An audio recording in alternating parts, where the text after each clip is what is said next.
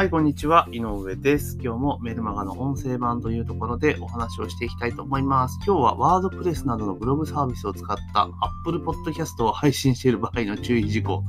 というところで、なんかね、えー、アナウンスみたいな感じの、えー、タイトルにしているんですけれども、まあちょっとね、私自身もちょっとこれノーマークだったので、ちょっとある、あるね、きっかけで気づいたってことがありましたので、これ結構、あの、配信している方いらっしゃると思うので、すごく重要な事項なので、ちょっと今日ね、共有していこうかなというふうに思っております。で、まあ、11月もね、もう今日は9日なので、中盤に差し掛かろうとしております。えー、着実に2021年は終わりに向かって突き進んでいるわけなんですけれども、まあ、皆さんいかがお過ごしでしょうかというところですね。今日久しぶりに天気悪いんですね、朝からね。なんか嫌ですね。やっぱ雨が降ってると嫌だなと思いながらも、まあね、粛々と仕事を続けていくというところですね。まあ私の場合は在宅勤務なので、基本的にはね、なんか雨が降っていようが、えー、雪が降ろうが 家なので、特に出歩くことはそんなにないですから、まあ、差し障り、えー、なんとかね、生不都合はないんですけども、ただやっぱり雰囲気的にね、こう雨が降っていると。まあ、ね、雨音でね、落ち着くっていうことはあろうかと思うんですけれども、ただね、やっぱな、んとなく雨だとちょっとね、心が沈むというか、テンション上がらないなっていうところがありますので、まあ、今日はね、元気よく、今日もね、元気よく行きたいなというふうに思っております。で、最初に告知をさせてください。えー、ぜひね、番組の、えー、購読もしくはフォローをね、忘れずにお願いいたします。えー、Apple で聞かれている方は購読、それ以外のメディアで聞かれている方はフォローですね。っていうのをお願いします。あと、スタイフとかでね、聞かれている方は、ね、ぜひコメントなどを入れていただけるとありがたいですというところで、えー、今日の本題に入ってきます。ワードプレスなどのブログサービスを使って、えー、Apple Podcast を配信している場合の注意事項というところなんですけれども、これどういうことかというと、まあ、最近は、その、ポッドキャストとか、まあ、音声配信される方結構増えてきていると思うんですね。で、まあ、あ、の、なんかね、 Voicy とか結構リスナー多くて配信、なんか配信したいなと思うんだけど、なかなか Voicy って審査が、えー、厳しいので、配信できないっていうね、ね好き勝手にできないってところあるんですが、まあ、その中で今皆さん結構配信されてるのはスタエフとか、あとポッドキャストですね。で、スタエフの場合はスタエフってアプリでそのままアップロードすればいいんですけれども、あまあ、ポッドキャストの場合は、アンカーを使ってね、配信されてる方が最近主流なんじゃないかなというふうに、えー、捉えてるわけなんですけれども、あの、私もかつてそうだったんですが、その昔、ポッドキャストを配信するときってどうやってやってたかって言いますと、あの、ワードプレスのブログね、自分でレンタルサーバー借りて、で、あの、ワードプレス入れて、で、ポッドキャスト再生用、配信用のプラグインっていうのがあるんですけど、それをセットして、で、えー、で、それでまずブログを作ると。まずブログ、配信用のブログを作って、で、その配信用のブログと、Apple のポッドキャストを接続する設定をして、みたいなことをやって配信をしていたんですね。で、それが、なんか、要は、ポッドキャストを配信しようと思ったら、えー、ブログを作って、で、かつアップルと接続をしてとか結構めんどくさかったんですよ。で、それでそこのじゅ下準備ができたら、えー、毎回音声を収録して、例えばパソコンとかでね、ボイスレコーダーとか使って収録して、で、それをパソコンに取り込んで、で、配信するというのが普通だったんですね。だから、ポッドキャストでめちゃめちゃこう配信ハード高かったんですよ。で、それが、まあ、結構ね、最近、ここ最近というか、私、アンカー始めはって知ったのが、まあ、2年ぐらい前かな。もうなんかあれなんですよ。それこそ、スマホ1台で収録できて配信までできるっていうことに気がついてしまい、で、かつ、えー、いろんなポッドキャストメディアにも、えー、自動的にマルチ配信してくれるっていうのすげえ便利じゃん。でしかも BGM とかも勝手につけてくれたりとか、勝手というか自分で好きなのを入れたりとかすると、えー、いい感じでね、編集してくれたりとかするので、こんなアプリあるんだと思って、そこからもうあの、いや、今まで Apple で配信した分を、あの、アンカーにインポートして、えー、で、今配信して、今アンカーを使ってずっと配信をしているんですね。で、まあそういうふうにやっていたので、まあマルチ配信勝手にもうされている状態なんですよ。要はアンカーって、えー、アプリを開いてアカウント開設すると、あの、Spotify であったりとか、Apple Podcast とか Google Podcast とかに自動的に配信されるようになるんですね。登録がされるんで。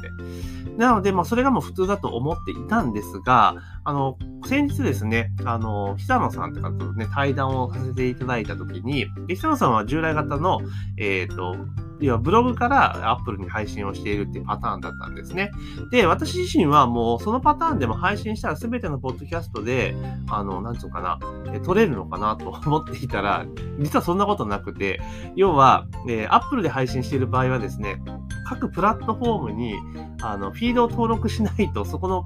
プラットフォームで配信されないということに気がついたんですね。あ、マジかというふうに思って。ってなってきたときに、いや、もちろんその、ポッドキャストの、あの、リスナーのほとんどはですね、Apple で聞いている、iPhone で聞いている方がやっぱ多いのは現実なんですけれども、ただ最近は Spotify とか、えー、アマゾンとかもね、結構、あの、ポッドキャストに力を入れ始めているので、とかむしろ、日本ではいまいちですけれども、海外とか外国、アメリカとかだと、ポッドキャストって結構主流メディアなんですよね。なので、そちら辺ね、Spotify とかも結構いろいろね、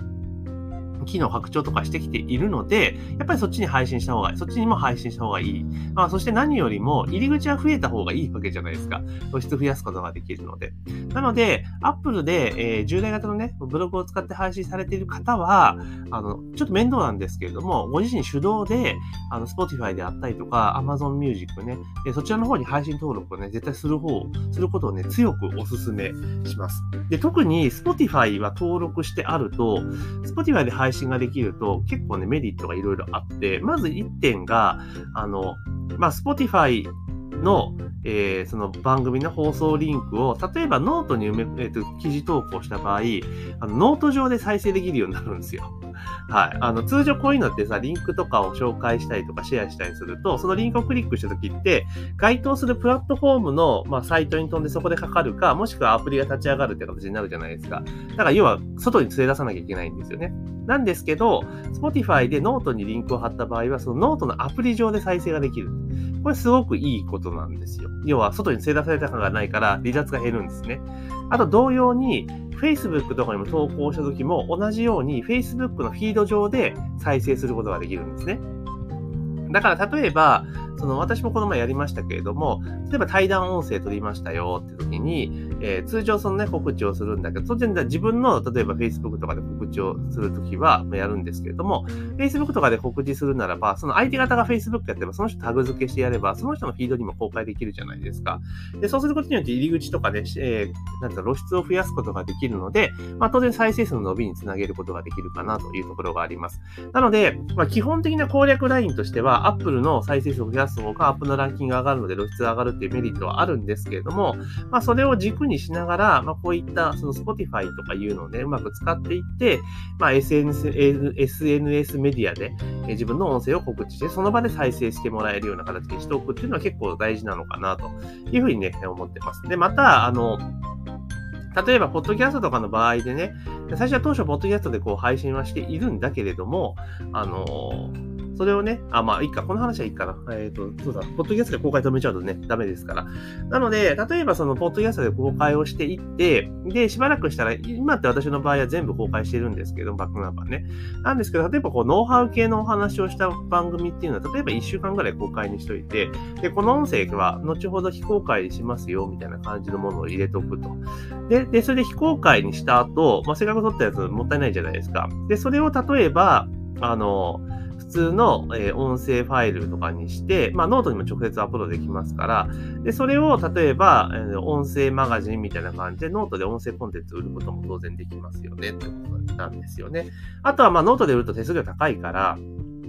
それこそ、えー、リンクを作ってね、例えばしょ、えー、 STORES とかでね、売るってことも多分できると思うんですよ。だから、その、単純に音声コンテンツって、その、なんていうかな、あの、マネタイズが結構難しい部分はあるんですが、まあ、ちょっと工夫によってはね、いろいろマネタイズできるかなってちょっと今思ったりしますね。ノートとかだったらね、その、なんだろう、えっ、ー、と、限定マガジンみたいなのでできるじゃないですか。で、あの、できるので、まあ、そこでね、えー、限定有料だからマガジンとかもできたりするから、そこで配るとかも当然できると思いますんで、まあ、結構何気にね、汎用能性あるなっていうふうに正直思っていたりは、え、しています。また例えば、その、なんていうかな、えー、ノートで、そのオープンの部分は、こう、あれで話、こんな感じで普通に話しておいて、で、後々ちょっと濃い話は、じゃあ有料版で、みたいな感じですることもできますよね。うん。だから例えば、そのノートの前半戦に、こう、入り口の導入の音声貼っておいて、で、その下を、あの、